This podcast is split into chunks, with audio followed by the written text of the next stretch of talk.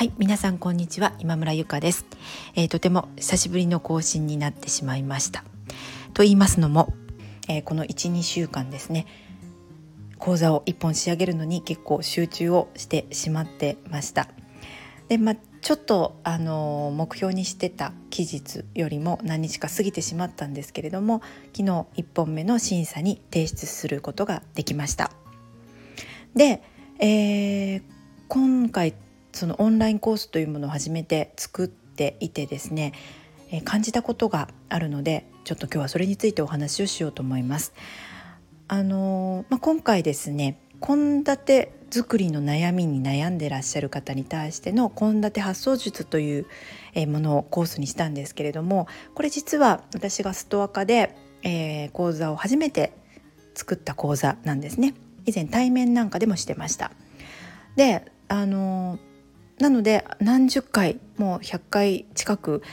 あの講座もしているのでもっと分かってるからすぐ作れるだろうなって思ってたんですけどもところがところがあの全然進まなくて途中でうわ題材間違えたかなって思うぐらい進まなかったんですね。でそれなぜかというとあの要はまあ講座をしてた時というのは、まあ、Zoom なんのでオンライン講座ではあるんですけれども目の前に受講生の方がいらしてそしてこう対話をしながら進めていくわけですね。ということはあのその時にその受講生の方の悩みというのを私は直接その人の口から聞くチャンスがあるわけですね。でこれってすごく大きなことでえー、それをいつも私は意識的に拾いながらその1時間という時間の中でその悩みにアプローチすることをお伝えをしていたんですね。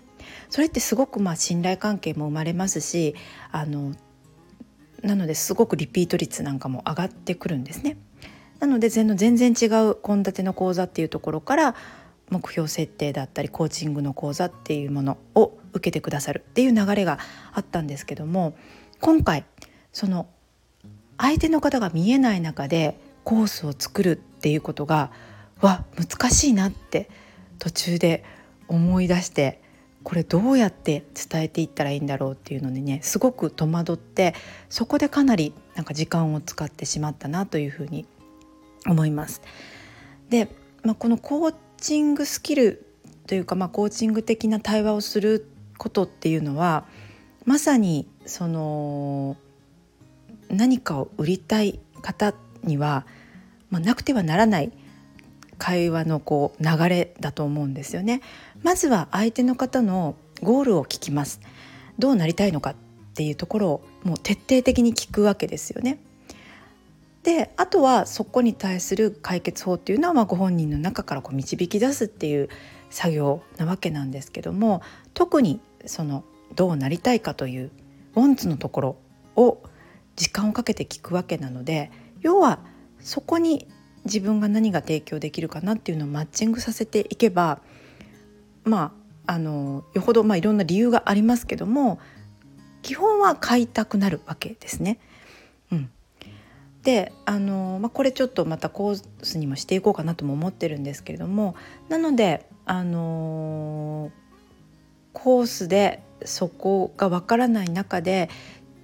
伝えることをその1時間前後の時間のコースの中にこうまとめていくっていうのってすごく難しいなっていうのを、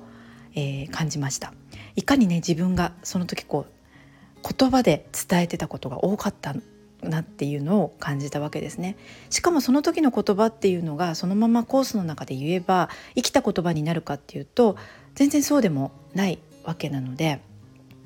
なのでねあのオンラインコースというのはまあその部分を逆に言うと多くの人に当てはまるという母体を増やすみたいな考えになるのかなとかなんか想像しながらだったんですがまあそこら辺はちょっと私の体感としてはまだ全然わからないのでこれから見ていきたいとこかなというふうに思っています。はい、あとはやっぱりですねあのもういろいろな仕組みというかあの画面を収録しながら話すとかなんかそういういわゆる